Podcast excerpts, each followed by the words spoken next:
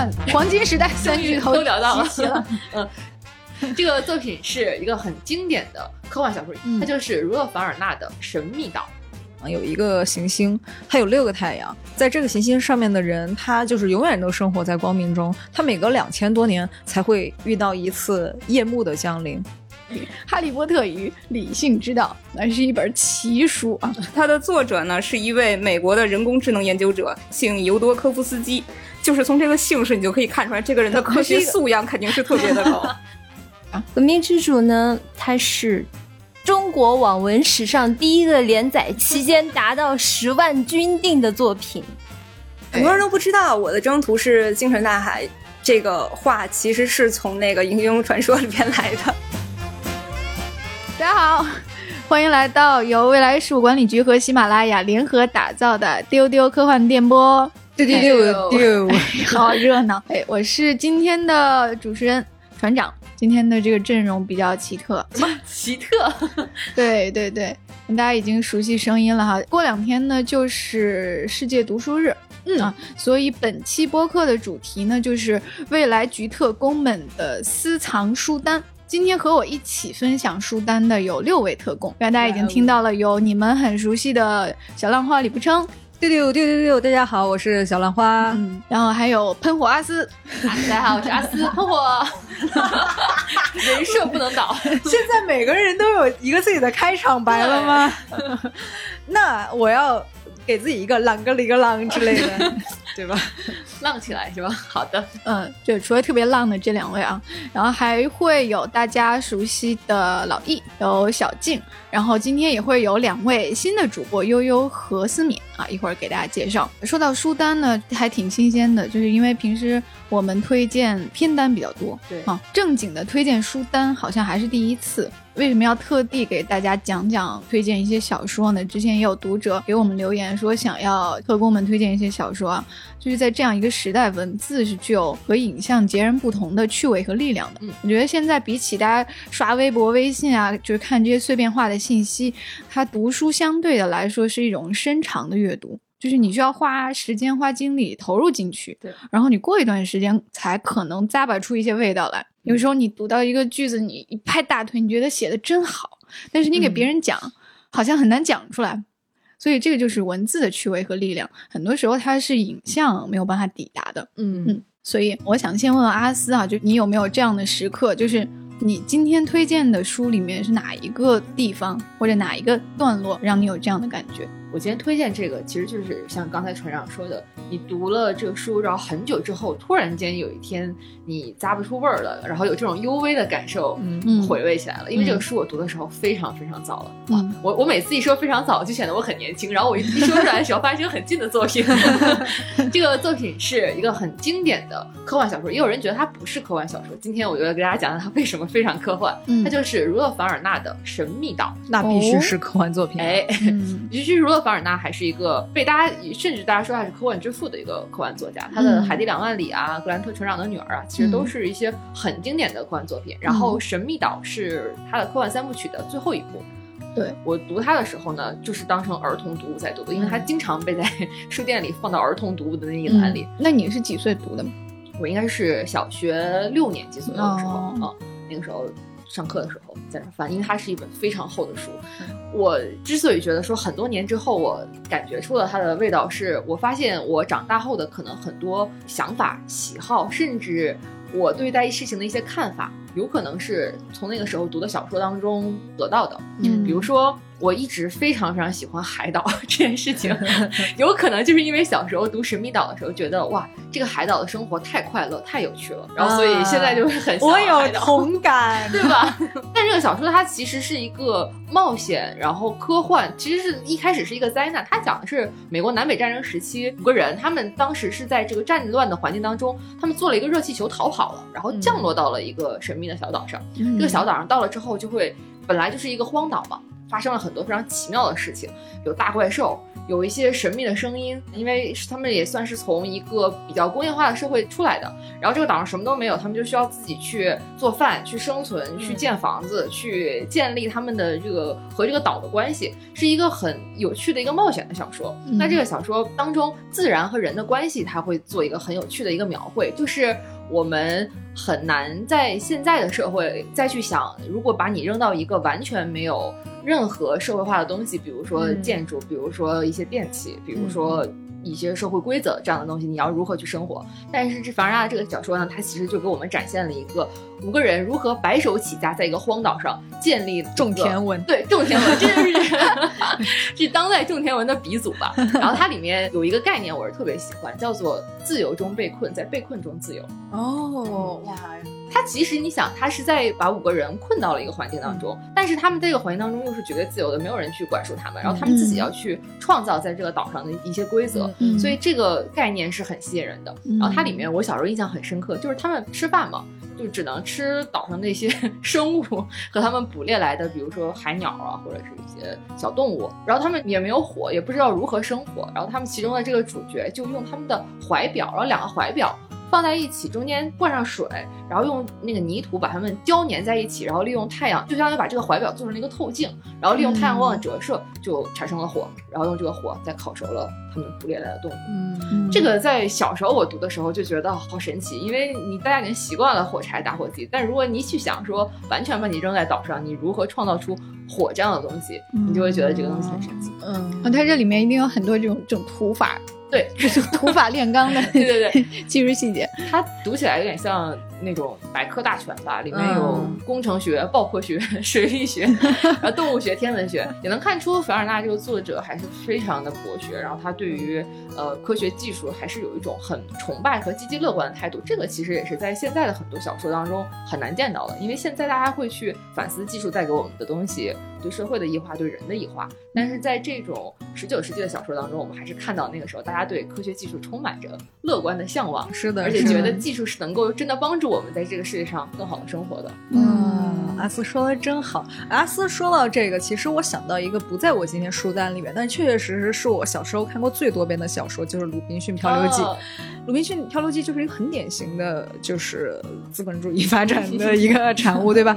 就是当这个人被调到这个岛上了。他的原始资产是那个船上面下来的，你的穿的、你的火器、火药、枪等等的一些东西，包括说他后来在这个岛上，他建造房子也好，他生病了，他会用那个烟草的叶子来熏也好，包括说他有一些管理自己的方法，就是他不是有表格嘛，来管理一些自己的资产和时间等等，然后包括他花的种植的一些方法，但是。我觉得每个人心里面都有一个流放小岛的愿望。就现在，其实经常网上还会有帖子，就是说啊，假如把你扔到一个岛上，你要带五种东西是什么？大家要带手机、带 WiFi、带一个无限容量的 Kindle，对吧？就是很难说你脱离现代科技，你自己真的到岛上，你白手起家就真白手，我我不行，我不行，我不行。所以很推荐大家去看像《鲁滨逊漂流记》啊，对《神秘岛》这样的经典作品。而这个小说我自己还特别特别喜欢的一点是，而且我觉得它之所以被列成儿童读物，就是因为它传递出来的价值观其实是我们想希望教会小孩子们的。它很朴素，五个人嘛，现在写可能会有他们之间勾心斗角，当年是完全没有的，完全是五个人如何互帮互助。对，现在在写就是荒岛大逃杀，对对对，五 人互相杀到最后一个。对他这个里面，因为他们这五个人是有配置的，就是有记者、有工程师，然后有勇敢的少年，还有一些可能是身体素质比较好的，会去抵御外敌的 和动物搏斗的。他们是一个完全是一个互帮互助的小分队。然后不论在这个神秘岛上遇到任何的困难，他们都会利用自己的能力和他们的聪明才智去解决，是有一种人与人之间的一种很美好的关系在的。我们之所以希望让孩子去看，就是因为想告诉他们，你们要相信这种真诚的力量、友谊的力量，要对世界永远充满着好奇和期待和勇敢。那我是觉得，其实大家长大之后反而更应该去读一读这些。是的，是的。当你可能在社会当中感到一丝困惑和迷茫的时候，再去看一下这些小时候给我们力量的东西，就像船长说的，突然咂不出味儿了，觉得哦，我还是要选择去做一个勇敢和热爱生活的人。说得好，对，确实是。呃，李不称除了《鲁滨逊漂流记》，还有什么推荐？我其实以前在节目里边也有，就是大概讲过一个我比较喜欢的科幻小说。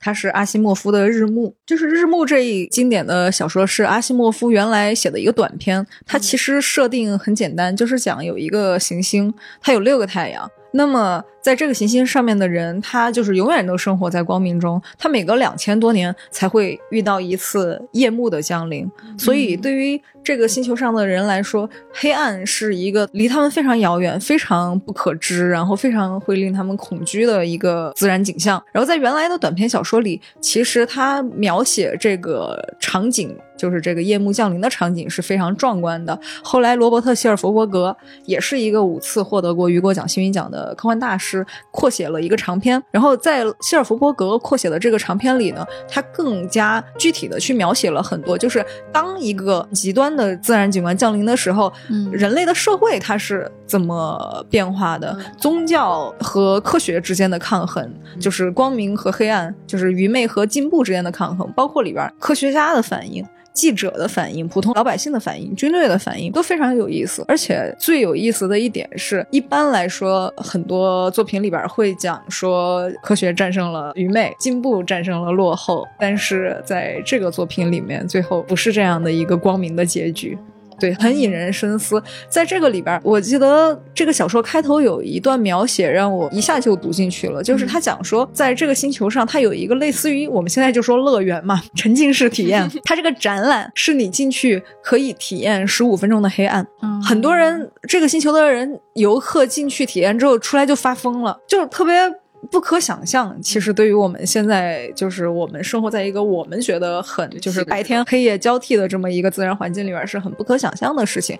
我很喜欢很多科幻作品或者是一些推想作品带给我的一点，就是它会把一个我们特别习以为常的设定给调整了一下。嗯。就是我们现在习惯的是白天黑夜交替。如果这个世界都是黑夜或者都是白天，这个世界上所有的东西会发生什么样的变化？无论是自然环境还是社会环境会怎么变化？我觉得这都是非常非常吸引人的一点。嗯所以为什么日暮它会成为一个经典的科幻作品，经典必读篇目了？也 是对对对对对对。里边有一句台词，他是这么说的：“他说我们以前都不知道，黑暗也从来没见到过。我们以前总认为宇宙只有六颗星星。”从前我们不知道，就是他们不知道会有亿万的星辰在这个宇宙里边，我觉得特别有意思。它是那种你一看设定就极度吸引人的，对对对对对。可能我们看了很多现在的作品之后，你再去看它，你不会觉得这个东西很新鲜，但是它依然非常抓人，因为你从这个设定出发的话，你脑子里边可以想出无数的这个世界的变化。对，我觉得这就是幻想作品特别吸引人的一个点。经典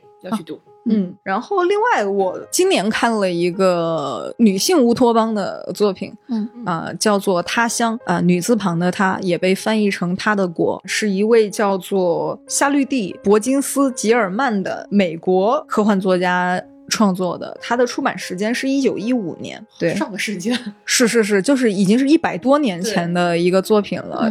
这个作品很短，应该不到十万字。它其实讲的是这个世界上有一块乌托邦那样的国家，它完全是女性组成的，而且是单性繁殖。然后在这个国家，所有的生活状态都很理想。他们很好的去规划了，比如说农作物、畜牧业啊、教育、宗教以及就是孩子的抚养啊，然后包括他们发展出来自己的艺术、宗教以及一些服饰，就是等等方面的各种各样的东西。然后呢？有三位人类世界的男性，就是我们常规认为的人类世界的男性，他们很想去探险，然后想要去发现这个国家，并且就是觉得我们作为我们社会里边有地位的人，他们三个非常典型的那种人物，他们一个是社会学家，一个是工程师，一个是植物学家，就在原来的社会里边有地位、有话语权，然后有很多专业知识的三个人，他们想去探险，然后他们也觉得说，他们这个国家没有男的。如果我们去了，那他们一定会啊疯狂的追寻我们，或者说我们一定能把我们的文明啊带给他们，就有这样的想法。但是去了之后呢，发现这个国家所有想的东西都和他们不一样。其实这个东西可以作为就是早期的女性作品的一种思辨。它其实每一个点它没有很深入的去探讨，比如说在这个乌托邦里边，它的那个单性繁殖它到底是怎么繁殖的、嗯啊？它的那些科学的种植到底是怎么？它没有具体去写，但是它确实面面俱到的都有设想到。然后这三位男性呢进去之后，就发现首先他们想通过力量去征服女性是不可能的，因为这个国家的所有的女性比他们健壮、矫健多了，然后抓也抓不住，最后反而被抓起来关着，然后让他们天天学习，要让他们上学，然后去了解，然后慢慢慢慢的建立了了解和信任之后。啊、他们发现这个国家的人也想向他们学习，就是外面的这些社会的经验啊，也想了解说，那你们的国家的女性是怎么样的，男性是怎么样的，为什么他们有区别？比如说，这个国家的所有的孩子是由所有的人共同抚养的，他们并不说哪个孩子是属于哪个母亲的，或者是哪一个人是属于哪个家庭的，而是说我为每一个人挑选适合教育他的人，可能这个阶段不一样，然后所有的人都互帮互助，然后非常友爱，然后互相教育养育，然后你在你这一生中呢，你可以在不同的阶段去学习不一样的东西，从事你最擅长的那个职业。从这个角度讲，它确实是一个乌托邦的作品，而且在一九一五年，其实那个时候世界还在一战期间，它确实是一个非常早期的，包括作者吉尔曼本人，他也是美国女权很早期的一个代表性的人物。这个东西虽然它不是一个科幻作品，在这里推荐也是因为它也确实是一个社会实验、一个思想实验的一个作品，我觉得也很有利于就是我们现在再去看当时的人是怎么思考的，他们已经提出过哪些思辨了。那到一百年后的今天，我们现在面临这些问题的时候，我们又在想什么？这些问题现在有得到解答吗？得到改善吗？或者是有更好的解决方案吗？我觉得都是值得我们去思考的。嗯。刚才推荐的都是一些在思想实验这个方面带有明显的趣味的作品啊，就是那种你一讲设定，然后我自己也特别想读的作品。接下来我想推荐的这本呢，我觉得是在语言和它的措辞上就能够让你感受到科幻明显乐趣的。呃我今天要来斗胆吹一下 克拉克的《太空漫游2001》啊，任何时刻都是最好的一个科幻入门作。我私心是这么觉得的，就是大家可能会对这种科幻名著有一种误解，就是觉得它是大部头或者它不好读。那其实不是，这个小说一点儿阅读门槛都没有，它不是长篇巨著，它就只有一本儿，还挺薄的。而且克拉克的语言是怎么样的呢？我觉得是短小精悍，但是同时又富有诗意的。他不是一个话多的人，我觉得。然后他那种简洁呢，你看到文字里就会感觉到，我觉得他是有一种科学工作者的那种精确和偏执在里面。嗯，就是他对技术的描写都是充满细节的，但是非常简洁精炼。啊，就是点到为止，所以你不会有任何的阅读障碍。他对大众非常友好，你看完就知道为什么啊，你们刘叔 刘慈欣大哥为什么说他的小说的精神气质来自克拉克，因为克拉克写出了宇宙的残忍和浪漫。就是它的设定上并不像前两位推荐的那样，就是一个多么有趣的思想实验，在一个极端的环境下如何如何。但是在一次宇宙航行中，就是一个普通的宇宙航行，最后这个宇航员呃神秘的被高等的文明所接收了。就是这样一次航行中，他的语言是非常优雅的。比如说，他们飞越土星环，这个船从地球出发，然后是要到土星去去找那个。黑石碑，他飞越土星环的时候，他写，因为大家知道土星环这里面是有冰块的，嗯嗯，然后他说这个宇航员他觉得自己好像在一场暴风雪的上面飞行，偶尔在风雪没有吹到的地方看到陆地，有的时候却出乎意料的看到一片夜空和繁星。哇，这个画面、画面感很强，对对对，然后画面感特别的强，然后你除了壮丽，你你想象不到别的词来形容。然后呢，它的这个书和电影有什么区别啊？就是电影应该大家都看过，也熟悉它的情节，就是它书里的这个诗意和力道，电影里面是完全没有的。它这个书和电影有什么区别呢？啊，我觉得对我是一个标准的原著党啊，我今天就是 吹这个书。我觉得它的文字里面的诗意和力道和电影是不一样的。嗯嗯，就，除了刚才我提到的这种壮丽的景色描写，还有一些很多很有力量的句子，比如说有一句是他们到最后了，鲍曼也进化成星孩了，然后他在描写那个高等文明的样子，克拉克就写到说他们不需要船。他们在宇宙航行里不需要船，因为他们自己就是船。哦，然后你说这这一句话里面所所蕴含的信息量是非常巨大的，然后还包括书里他写了电影里面略过的很多的画面和细节，他补充了人物的心理活动。就如果你去看电影的话，你会觉得有点吃力，因为他的人物行为是有点跳的，有时候你可能会不明白为什么啊这个人为什么要做这个事情。然后你就去看书，比如说电影里面有一幕是这个宇航员鲍满，他地球上的这个恋人突然在电视机里看到他的脸，然后可能看到这儿你会有点疑惑，为什么突然这样了？然后其实他书里面描写了是他变成星孩之后，他心里面在想什么？他发现自己变成了一个高等的能量体，他可以去到宇宙的任何一个角落。小浪花，每个人都变成小浪花。对。所以他发现自己突然变成宇宙的小浪花，他就 心里面还挂念着地球上的人啊，他就想要回去看看啊，回去看看大家怎么样了。然后我记得好像是想要做一个告别，大概是这样的。然后他就回去了。所以才有了电影里的那一幕。我还是非常喜欢那个 电影版本的，因为我觉得它其实意义不一样。我认同电影和其实原著表现出的这种诗意和力道是不一样。就是如果你很喜欢这个电影的话，你一定一定要去看这个原著，因为原著。扩充了太多的细节，就像船长说的一些心理活动，包括一些你在电影中可能觉得，哎，我好像这个地方都没有看懂，其实你在书中其实是可以得到一些解答的。而且原著的当中没有了视觉之后，你的想象力能够更大的激发你作为一个读者的想象力。而且我我觉得这个电影和书是是互不影响的，就是他们是互相辅助的。包括就库布里克和克拉克他们在做这个项目的时候，他的电影和书本来就是相辅相成的，就不会说你看了电影。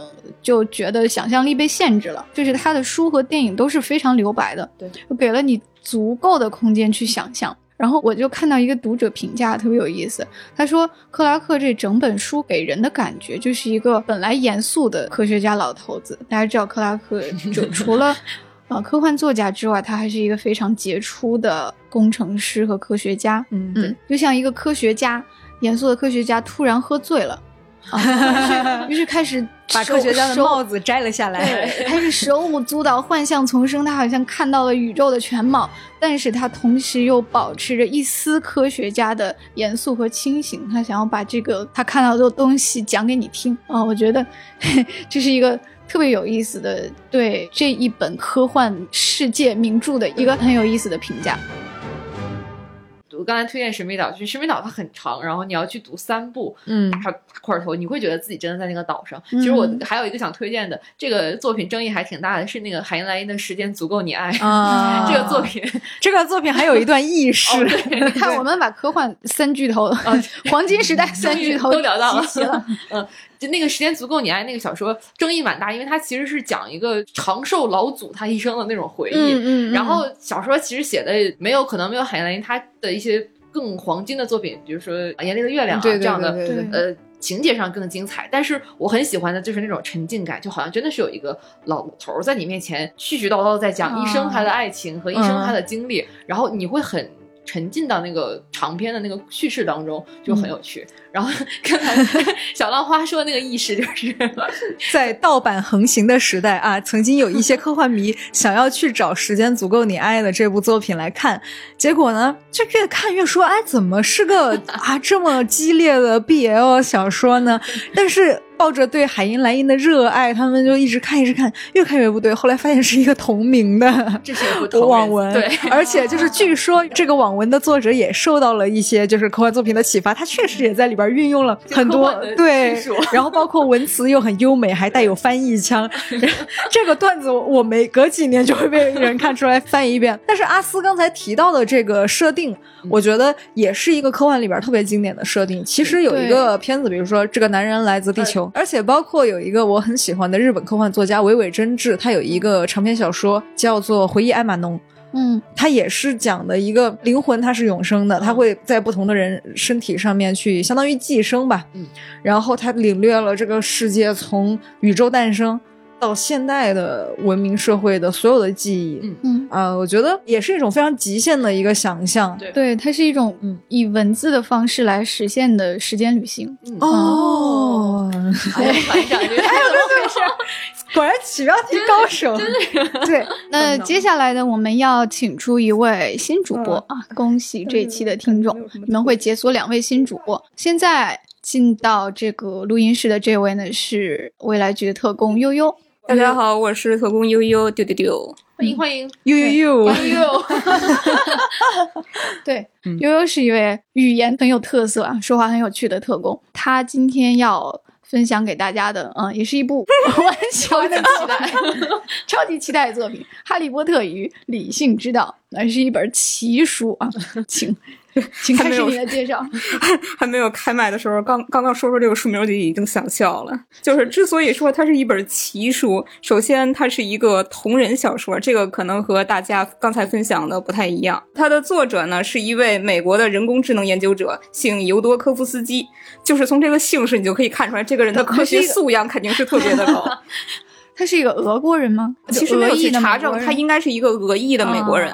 这个组合就已经很有趣了。然后这个剧情可以稍微给大家说一下，因为它真的非常的 O O C，它和《哈利波特》的原著可以说是基本上没有一毛钱的关系。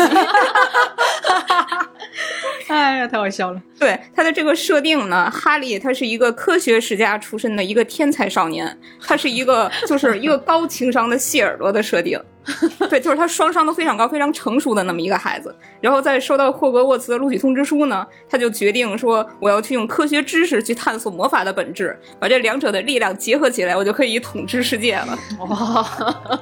对，因为这个哈利他有一个不为人知的阴暗面。哦，嗯，哎呀，真的有点想笑。这这个阴暗面就是他想要统治世界。对，然后这个书它非常神奇，第一点就是在于它里边有。非常硬核的、包罗万象的一种科学知识，就是他硬把一部同人写成了科普书。我可以 呃念一下目录给大家感受一下啊。第四章有效市场假说，第五章基本归因误差。第六章计划谬误理论，第二十章贝叶斯法则。你跟随着哈利在书中的行动，就你会得到包括但不限于以下这些知识：物理学呀、化学呀、心理学呀、天文学、经济学、社会学，甚至军事指挥学。就是你非常的长姿势，在阅读这本书的时候。所以这个作者他本身是一个什么人呢？这个作者就是我能查到的他的履历啊，他就是说自己是一个研究人工智能的人，但是他没有上过大学。这是这是，可能是 发自内心的想成为一个这样的哈利，就是又懂科学又懂魔法，然后还想统治世界。对，然后因为它是一部如此的讲科学的书，所以他对这个《哈利波特》原著里边的某些很多的不合理之处，他强行的给一些科学解释，然后还有善意的吐槽，他的特别适合那种喜欢刨根问底的读者。就是我可以举一个例子啊，当哈利他收到了霍格沃茨的录取通知书，然后他写信要求麦克教授说你要证明你是魔法师，于是麦克教授就在他面前变成了一只猫，然后这时候哈利他的反应是他整个世界观崩塌了，就是说麦克教授他变成了一只猫，他违反了能量守则，你 你违反了能量守则呢，你的统一性就给破坏了，你会得到超光速的通信，然后你只凭人类的头脑。你是怎么把整只猫的解剖形态想象出来的呢？还有猫的那种生化过程，还有神经系统，你用猫的那么大点儿的脑子，你是怎么思考的呢？他就对麦格教授提出这些问题，然后麦格教授说魔法。我以为他就直接喵喵喵了呢。对，这时候你如果把那个魔法你替换成原力，其实他也说的通。这就到了又又又开始黑了，又开始黑了。对，但是大家不要误会啊，我是一个星战迷，我绝对不是一个星战黑。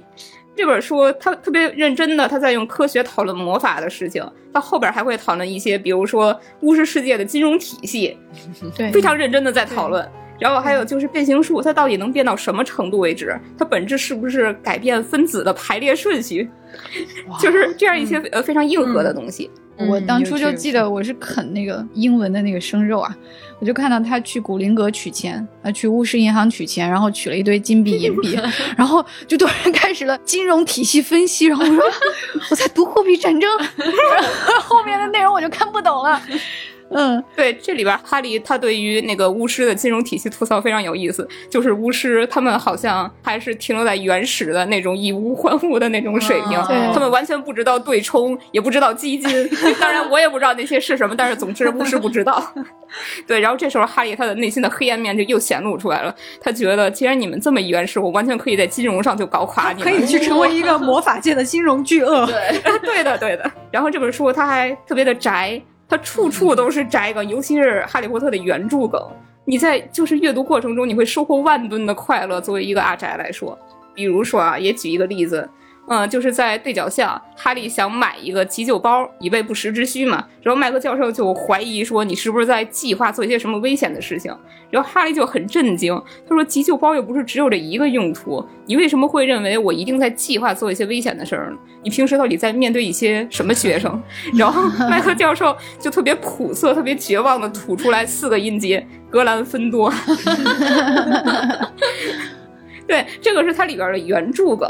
除了像这类梗，它在后文还会有《神秘博士》啊、《星际迷航：星球大战》等等等等梗。就这个作者他真的太宅了，只有你想不到的梗，没有他没有写上去的梗。所以还有其他 IP 的这种大融合。对对对，哦就是他整个文章里面一直在穿插着这样一种梗，就看你能不能够发现。那后来这个科学哈利他到底咋了呢？对，科学哈利他就入学了，然后他被分到了拉文克劳，啊，然后赫敏也是被分到了拉文克劳。嗯这一段其实很有意思，因为他阐述了一个分院的一个规律吧。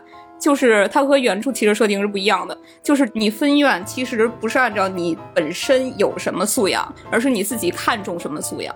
哦，这样一来，他其实很多事儿就说得通了。比如说赫敏，他为什么在原著中被分到了格兰芬多？因为赫敏他并不是一个以知识为目的的人，他是想利用知识，他去达到他的目的。嗯，所以他后来统治世界了吗？我就关心这个。哦，这个其实没有写到，因为这本书它通共的好几部，它只写了哈利在一年级的事儿。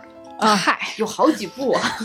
啊，对，是的。然后在这一年当中呢，发生了很多事儿。然后其中哈利他除了说他用科学去探索魔法的本质之外，他还干了一件非常重要的事儿，就是去和德拉科交朋友。哎呦，这个 对，因为哈利他这个人设吧，虽然说他有一个阴暗面，但他本人是一个善良到近乎圣母的人。他的支线的行动就是他要把德拉科给变成一个好人，这一点他做到了。最后他做到了，这一点我可以跟你们剧透。我觉得哈，就是这个书设定成这样，就是它有没有结尾都不重要，是的，因为 就是它最有趣味的那个部分，就是它完整的部分，对，因为我觉得它的全部乐趣就在于它那个特别特别 geek，就是死理性派的那一部分，它就是一个认死理儿的，就是我一定要用科学的方法去解释，哪怕可能这个解释是错误的。那我我很好奇，他这个书里边有没有写为什么扫把会飞呢？魔法。那哎他他这怎么用科学去解释的呢？在这个对死理性派里边，其实这个就是这本书它最核心的一个设定，就是哈利发现说，在巫师界，他们把魔法看的也太过平常了。就是巫师他们接受的教育，到十七岁之后就就不教了，没有人想去探索说魔法最深刻的本质的原理是什么。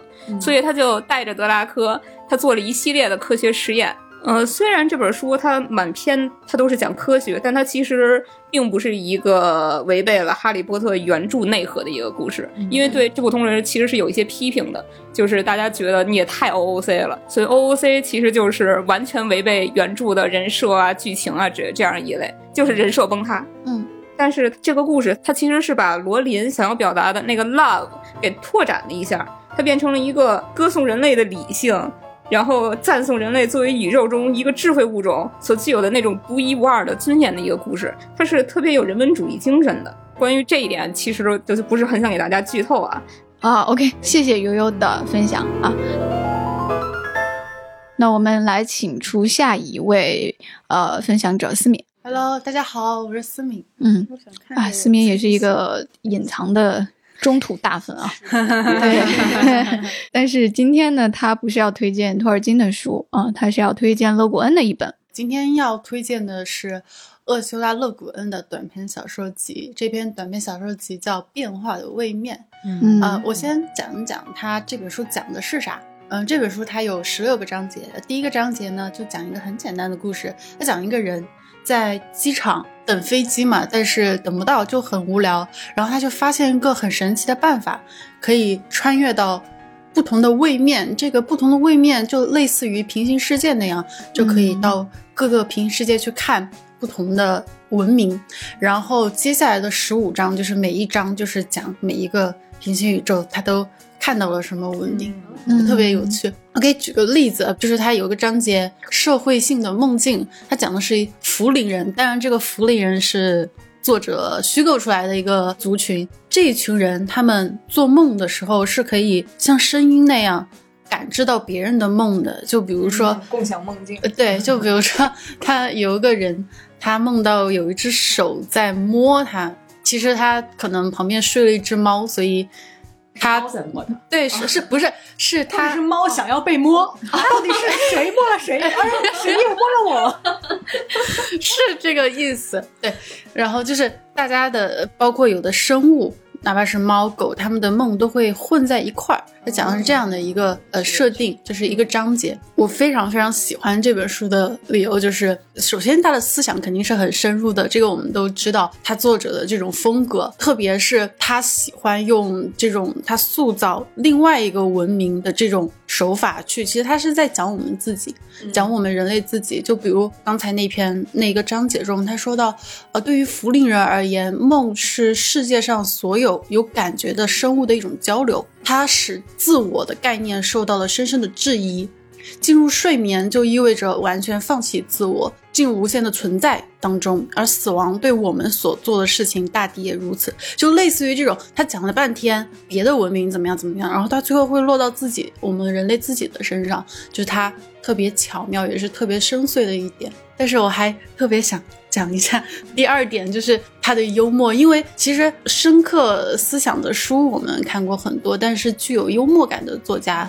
我觉得是特别难得的，嗯就是嗯书里边儿你会看到很多作者的这种 小幽默或者黑色幽默，比如说呃有一个很有趣的点，就是说，呃，最开始那个故事不是在机场嘛？他说机场他本来想找书，可能也找不到，他就说书店也不卖书，卖的都是畅销书，就是类似的这种 有点这种话小小你仔细咂摸一下，能咂摸出味儿。也不卖书，卖的都是畅销书。对，也还蛮有意思的。你说的好像很有道理，就这种例子。还有比如说，呃，有一篇叫《大快乐》，在这一篇里边儿，它的位面啊，用书中的说法，就是说位面里边是很多个小岛，而每一个岛就是一个节日，然后在这个岛上，所有人三百六十五天都过这个节日。就比如说有一个岛叫圣诞岛，然后这个岛上的所有人每天都在过过圣诞，对，这就很就很好奇。然后后来这个位面出于某种就是类似于什么时空管理局的控制，就是把它给解放了。然后大家也不这样过节了。然后有个人在岛上，有个人就说啊，我们终于不过节了，太好了。就类似于这样的，你想一下，你说的很有道理的这种。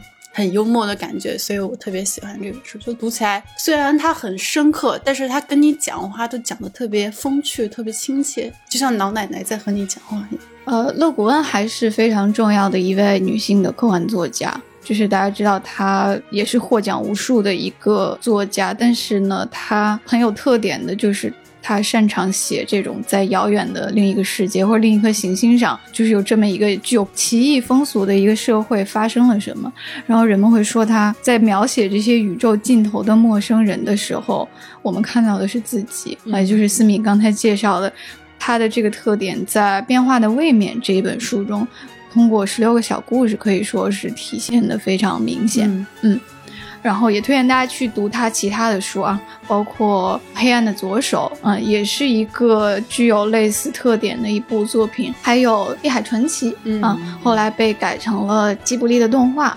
啊，其实我也蛮期待，就是这本《变化的位面》改编成动画，一集一集的都好看。对它很它它还适合做是个剧对那种单元剧，对一集一个故事，一个平行世界，嗯，搞一个，搞一个。对，仿佛我们立刻就可以拍了一下。像我们的 呃，也很期待哈，这样《变化的位面》这样一本书，将来能够有机会在屏幕上看到它。嗯，啊，谢谢思敏的分享。接下来要分享的这位特工是我们的学术担当老易。哎呀，我跟你们说，老易拿着一张讲稿就进来了。麻麻的纸。你今天要推荐的是什么书呢，老易？呃，《诡秘之主》哇，The 诡秘之主，我仿佛看到我们要上热搜了。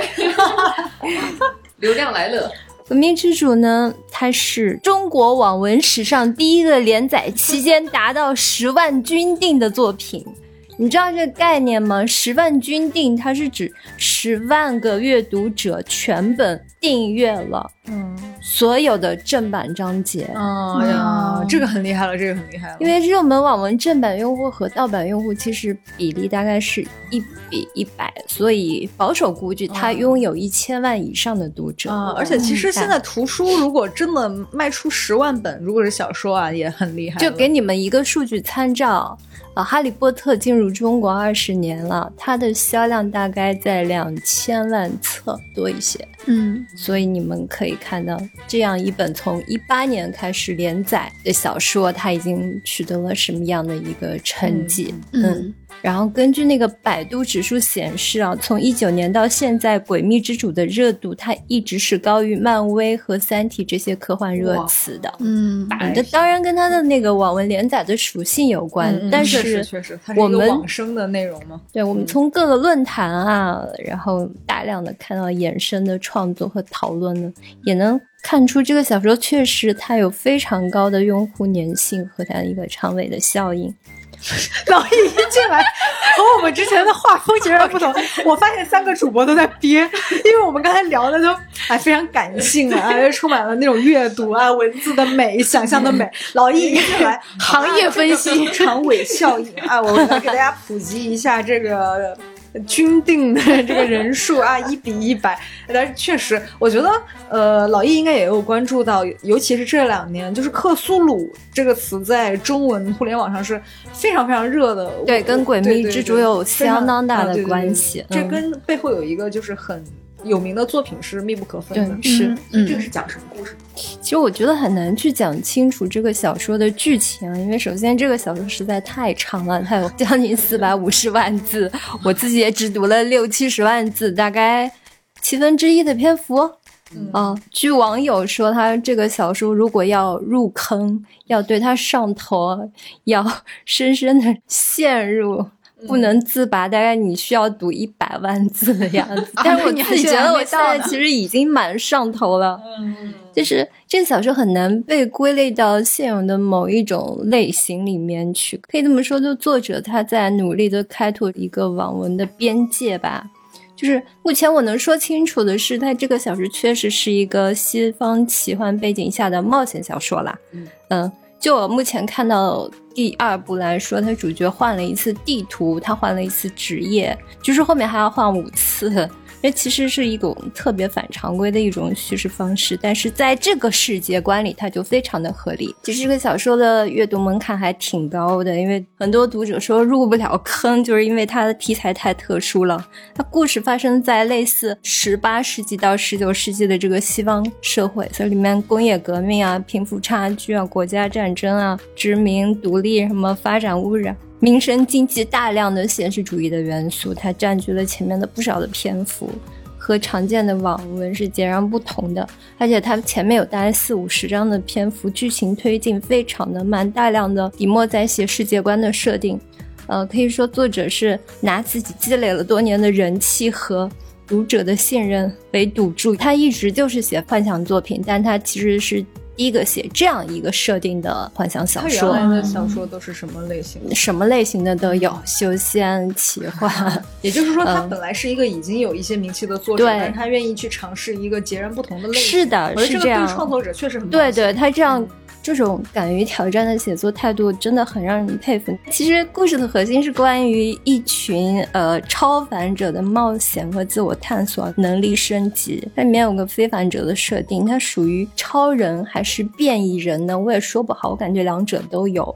我阅读的时候就一直在想这个问题，因为科幻小说经常去写这两类人嘛。嗯电主人往往是讨论的是人的本质的问题，然后超人讨论的是人的超越性的问题。关于这个话题，我我顺便打个广告，就是我们最近未来局的科幻完情手册公开课，正好是在聊这两个话题。对对对兔子已经连着讲了两期了，大家有兴趣可以看看。啊，在这里啊，你们添加接待员的微信 f a a 杠六四七为好友，备注公开课就可以进群听课啦。在里面小说说是最初造物主的意志，随着位格越来越高，最终造物主的意志就越发强大，以至于不可抗衡。然后整本书里超凡者的失控状态呢，就是可能神性击败了人性产生的异变，但是那个时候神性又是不完整的，所以会成为怪物。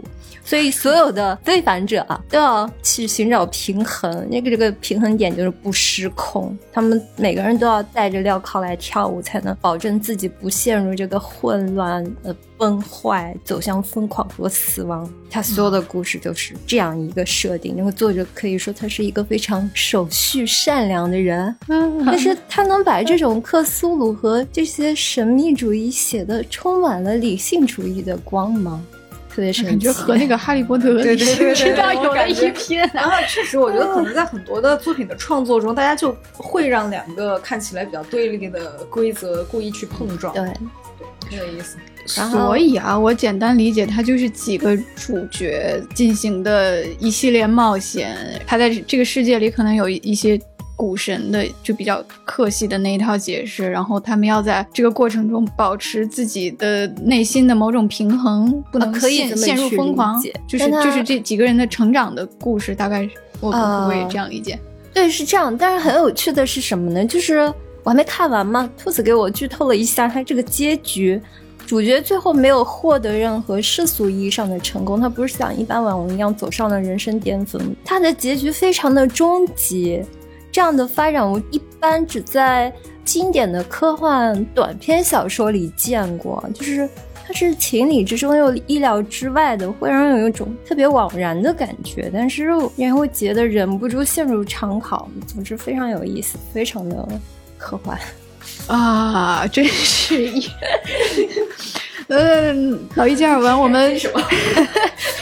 没看过，直播没看过任何克苏鲁，就是其实我有一个问题一直想探讨的是，因为我是一个网上冲浪特别多的人，所以我能看到大家真的在各种平台都有人玩克苏鲁的梗，嗯，但是因为我没有科学的入坑过克苏鲁，所以我很想知道的是，你决定要去看这样一个作品，或者入坑这样一个作品，就是克苏鲁的那个吸引点到底在哪里？其实我觉得这是《诡秘之主》很值得去讨论的一个地方。我也不能说我真正的入了克苏鲁的坑，我只是看过一些相关的作品。最早在一个美剧叫《十三号仓库》里面看到了类似 SCP 基金会的设定，我就觉得很有趣。啊，然后我还看过一些克系的短片。呃，其实上一部克苏鲁小说应该就是那本《湮灭的原著》啊遗落的南遗落的南境啊，对，也是一本挺有趣的小说，可以推荐一下。嗯，克苏鲁怎么说呢？他创作的源头大家都知道，艾守伊老师的《克苏鲁的呼唤》嘛。嗯其实理论上来说，它并不是一种完整的有边界的体系。嗯可以这么说，就后人创作的所有克苏鲁小说都可以视为艾守伊老师这本原著的衍生。嗯嗯，是吧？对这样子，吸引大部分读者的可能就是他的那种氛围吧，很悬疑小说那种不可知的氛围。但是有趣的是，《诡秘之主》他其实又是非常理性主义的，他认为里面的所有神秘学的那些事情是可以通过探索、求知去探索真相的。哦，啊唯物主义所以这是一本，这是一本克苏鲁与理性之道。对，刚才悠悠推荐了《哈利波特与理性之道》，就是我一定要用理性的思维去解释魔法，觉得嗯很很有趣，很有趣，很有趣。虽然不理解，但虽然不理解，对，但是我对震撼我对克苏鲁又多了一些好奇。呃，可能我之后会决定去看一些克苏鲁有关的作品。就这个坑太深了，你可能做好准备了。进去要花很长的时间，可能也可能一辈子就出不来了。啊我认为它是有这种魅力，它有这样的潜力，可以作为你一生相伴的读物去反复的读的这么一本小说。一生相伴吗？老易这个评价很高了 哦，很多听众朋友可能不知道，老易是一个不会轻易给出正面评价的。如果他说“一生相伴”这种词的话，那就说明他确实很赞同。哎，有可能真的会达到，比如类似于《魔戒》是吧，《哈利波特》这些经典西方奇幻小说的一个历史地位，我觉得是有可能的。哇。哎，它这个有影视改编的，呃，有一个漫改，但是不太成功，粉丝不太认可。好的，好的，这应该还挺难的吧？没关系，我觉得很多优秀作品，它的视觉化改编都是一茬一茬的才会大浪淘沙出精品的。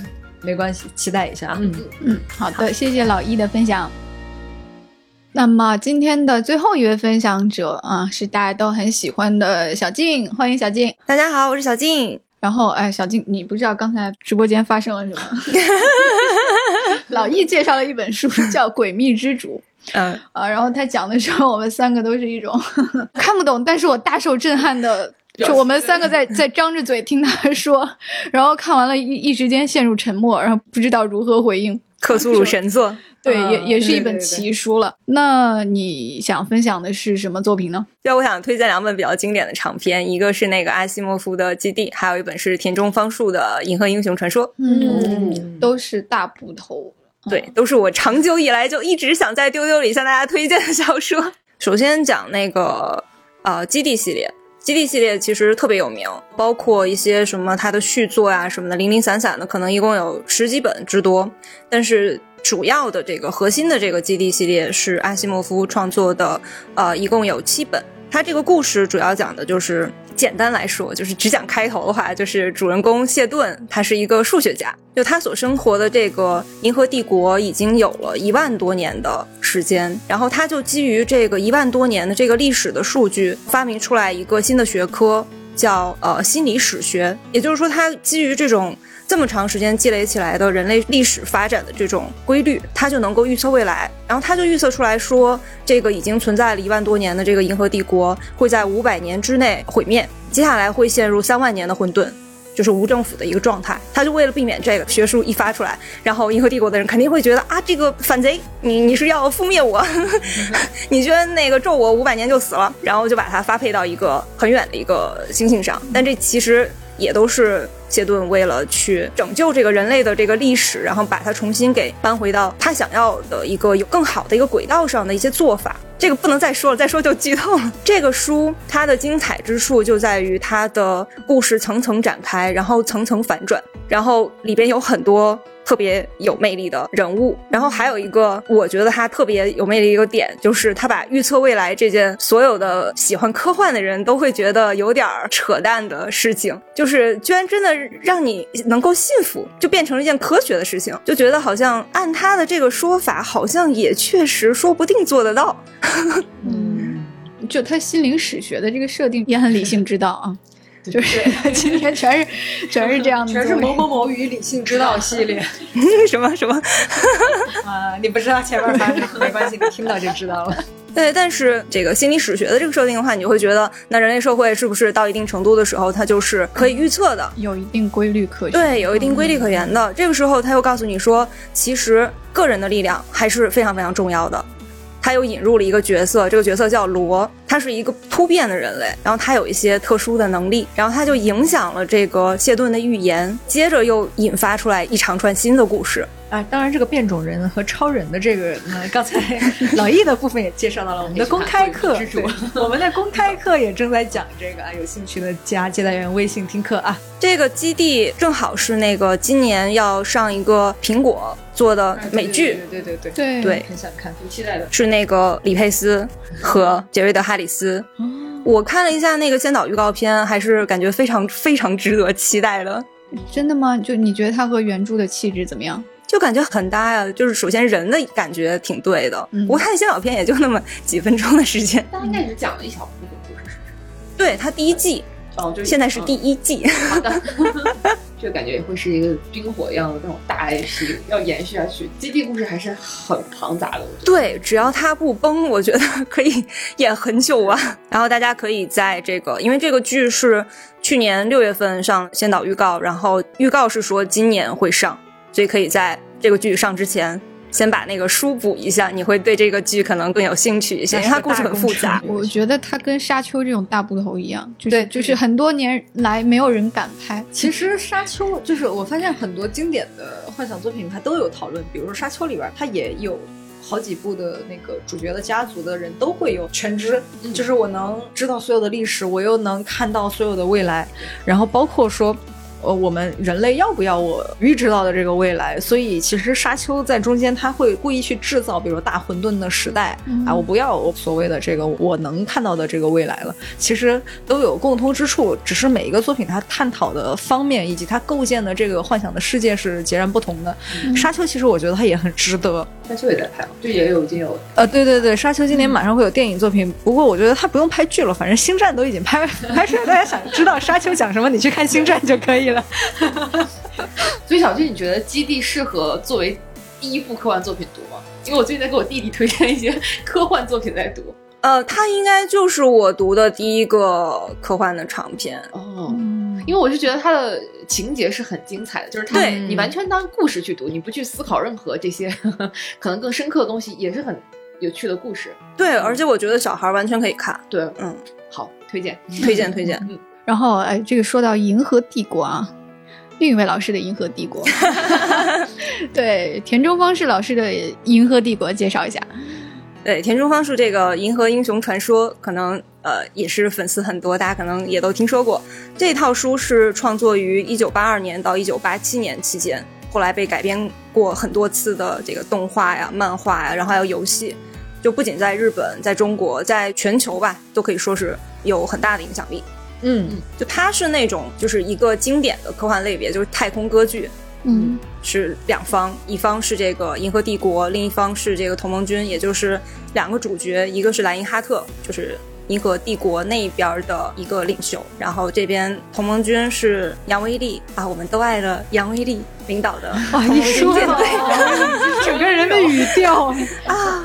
我好爱他。这个书的魅力，我觉得首先就是他的那个每个角色都非常的饱满，因为这个书它有十本，角色真的非常非常非常的多，但是很多角色他都塑造的很立体，就有一些你觉得是反派的角色，但他身上也会有一些可爱之处，就比如说他有一个角色叫那个奥贝斯坦，奥贝斯坦是这个银河帝国那边莱因哈特的一个参谋，他是从小就被自己的父母嫌弃。然后也是稍微有点那个残障，就是他眼睛是有问题的，是装的是义眼，整个人就是冷冰冰的，但是很聪明，他就是很冷酷。为了达到他所想要的那个目标，他什么样的手段都可以做。他中间有一个情节，就是莱因哈特他辅佐莱因哈特嘛，他为了占据这种道德的制高点，就是他的敌方要用这个核武器去铲平一个。星球，然后会有很多的平民会死，然后拉因哈特其实是有机会去阻止这件事情发生的，但是奥维斯坦就说：“你让他们杀完了之后，我们就有道德的制高点了，你这场战争你就会更容易赢。”然后在这个莱因哈特犹豫的过程之中，这件事情就发生了，所以他其实就是相当于是杀掉了那么多平民的一个呃罪魁祸首。嗯，但这样的一个冷酷的。感觉好像没什么感情的一个人，田中芳树给了他一个点，就是从街上捡了一只老狗回来当宠物，时常还会买一些东西，然后回家去喂那个老狗，就 这就会显得 就会显得又好像这个人身上就突然有了一点人性，嗯，你就会去想他为什么会喜欢那个老狗，可能他在那个老狗身上就看到了自己，他其实也知道自己注定是形单影只，然后注定不被喜爱的这样的一个人。一下子就把这个人给丰富起来了。嗯，田中老师写人物还是很厉害的。对，然后我觉得还有一个魅力就是他一次次的，就是。出乎意料的一些情节，这个当然是每一个值得看的长篇的一个共通点。但是这个就是《银河英雄传说》会有一些让你特别印象深刻的，就比如说你看第一本的时候，莱因哈特有一个从小一起长大的一个挚友叫吉尔菲艾斯，你会觉得吉尔菲艾斯是一个特别重要的角色，因为前面一直在写他们两个就是这种双子星一样的这种关系，然后突然到第一本最后他死了。你就觉得啊，怎么可能这个人不是主角吗？为什么会死了呢？然后这个故事就在这个你以为的是主角的主角之一的人死了的情况下，然后接下来又又展开了九本。所以田中老师有一个外号，就接煞的田中啊，就是这么来的。他就是一个日本的乔治马丁啊，或者 喜欢谁就写死谁。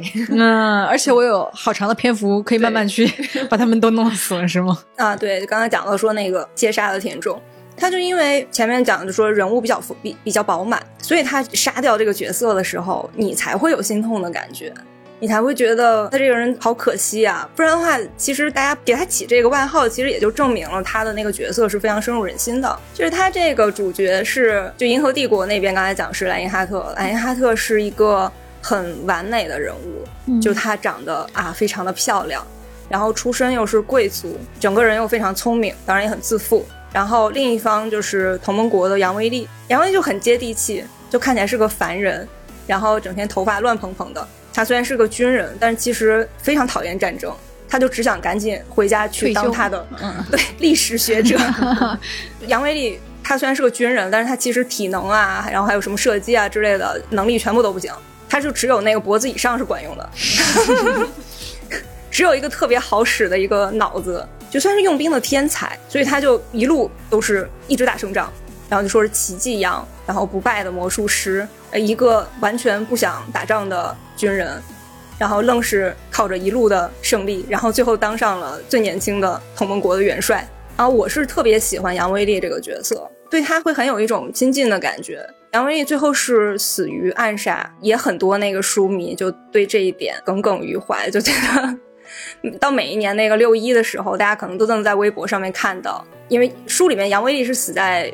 六一这一天的，然后大家就会去缅怀他。然后田中芳树他中间写到那个，就是杨威利的妻子，在他去世之后，他所幻想的杨威利应该有的那个去世的状态，我觉得也特别的动人。他就觉得杨是一个应该会活到很老很老，然后会有很多孩子，也会有孙子。然后在这个孙子的环绕中，这些孙子对自己的隔代的亲戚带着七分的亲近，三分的陌生。看到自己的爷爷整天就是躺在那个躺椅上面，在那里读书。然后有一天，这个孙子就突然就过去，就在玩耍的时候走到爷爷身边，然后就发现爷爷不动了，然后就喊家人说：“啊，大家过来看爷爷怎么了？”然后这个时候就就发现杨威利去世了。就他在他的心目中，然后包括书迷的心目中，可能都会觉得杨是应该这个样子。离开人世的，但是他其实，在书里边是被敌方给暗杀掉的。这个可能就是也是揭示了战争的残酷吧。那么，除了经典的角色，然后这本书中最广为流传的、被 大家所熟知的一个点是什么呢？就是一个名台词啊：“我的征途是星辰大海。”啊，嗯，从这里来的。对对对，很多人都不知道我的征途是星辰大海。这个话其实是从那个《英雄传说》里边来的。对，小金来讲一下这个话在原著中是它是怎么出现，然后包括它是什么意思。它其实不是原著的台词，也不是某一本的那个副标题，它是某一本里边的某一章的一个标题。对，它是就其实大家看的时候并不会特别的在意这个地方。那它这个章节标题啊，它是《银鹰外传》。叫击碎星辰之人，这个外传都不是书名，是第九章的这个小标题，嗯，叫我的征途是星辰大海。这个外传第九章的小标题叫我的征途是星辰大海。然后呢，就如果你去看这一章写的话，它是一个以以莱因哈特的语气来表述的这样一个标题。啊，他指的是这个莱因哈特，在刚才小静的介绍里面，这样一个骄傲的银河帝国的一个军人，他想要征服辽阔宇宙的一个野心。就是我觉得这个话其实挺有意思的，嗯，就他的日文可能流传的并没有那么广。哎，你你先用日日文念一下。瓦嘎尤库啊和西诺太改。哦 哦，所以星辰大海就是就是星星星的海啊，星之大海。OK。啊，因为它这个设定是有这种银河帝国呀什么的那种感觉的嘛，就有点端着的那个感觉。嗯，所以它的日文是用了一种不是那么口语的一个讲法。你如果去查日语的这个名台词的话，没有太多人会列这一句。但是这一句翻译成中文，就变成我的征途是星辰大海，突然特别的有这个号召力的感觉。对对对对对。所以这句话里没有闷，也并不是这个莱因哈特的台词，只是站在他的立场来说的。我的征途是星辰大海。然后后来这个话进入流行文化里，然后就是被大家传起来，传着传着就成了我们的征途是星辰大海。然后就是莱因哈特也被当成了说这句话的人。对，但是其实他在原著里面没有说过这句话，因为中国是一个冉冉上升的一个国家，所以他这也特别符合我们的那个主流的话语的一个感觉，就听起来就特别的有那种雄心气度。对，还算是一个很有意思的出圈的一个历史。对，包括我们的公众号也写过一篇文章来讲，就是这句话是怎么一点一点的被，就包括遭到一些误用和误解，然后包括流行文化是怎么理解它的，介绍了一篇这样的历史啊，欢迎大家去我们公众号里看。对，大家可以在微信公众号搜索“不存在”，或者在微博搜索“不存在新闻”，就可以关注到我们的账号啦。嗯。对，就我们说一个作品，因为这句话出圈了，或者说就是它好像是一个反过来的过程。大家很多人是先知道这句话，然后才会想去找着看这个《莺莺传》，这样也是一个比较好的过程吧。就是如果你不是靠着一个小的点出圈。呃，可能很多人就会难以翻开这部大部头，想要去了解它。对，但是后来比较有意思的就是，很多包括官方的渠道都会把这句话写错，就是 你会在官方的漫画封面上看到莱因哈特说：“我们的征途是星辰大海。”这个话我没说过。对，莱因哈特对，就这个《银河英雄传说》，我还有一个特别喜欢的点，就是它的结尾。就刚才讲到说那个，就是杀死所有人的田中，他先是给你塑造了很多让你非常非常喜欢的角色，然后又一个一个的让他们以符合角色的那个设定那种个性的方式去死了，然后最后全部杀完了之后，就第十卷的结尾，他写了这样的一段，就是说那些星星经历过数亿、数十亿年的生命，早在人类诞生之前就一直闪烁着光辉，在人类灭亡之后。他们也会依然闪烁着光芒吧？人的生命连星星的一瞬间的光辉都不及，这是自古以来人类就明白的事情。然而，认识到星星的永恒和人世的一瞬的是人，不是星星。菲利克斯把手伸向夜空，做出要抓星星的动作，那是幼儿不自觉的举动。这不正是贯穿人类所有的历史，对无法触及的东西表现出来的一种憧憬吗？就这一段，然后包括我再补充一下，刚才讲基地嘛。基地其实也有一个特别被广为流传的一个金句，就是谢顿他在帝国的这个大街上走，他就看着这个来来往往的人，然后就说：为什么那么多人都过着庸庸碌碌的日子，从未试图找过许多问题的答案，甚至根本从未想到过那些问题？人生难道还有什么事会比寻找答案更令人振奋吗？就其实这个《银鹰传》还有《基地》，很多人不愿意伸出手来去看他们的一个原因，是因为他们可能太长了。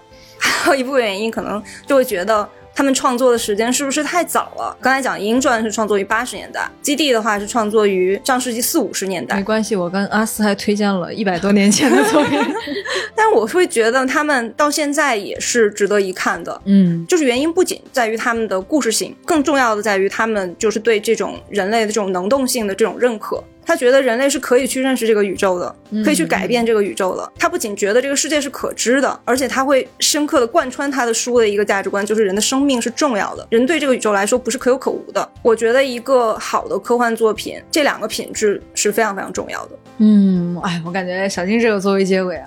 荡气回肠，我就是要把星辰大海搁在结尾。我的征途是星辰大海，就这两部太空歌剧放在最后。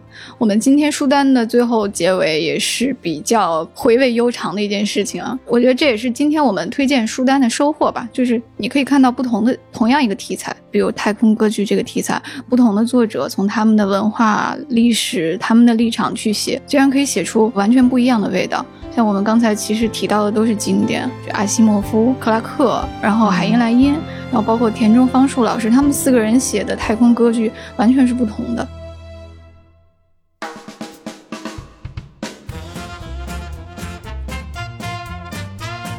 然后今天给大家的问题就是，呃，刚才在未来局特工们推荐的书单中最吸引你、你最想入坑、你最被安利到的一部作品是哪个？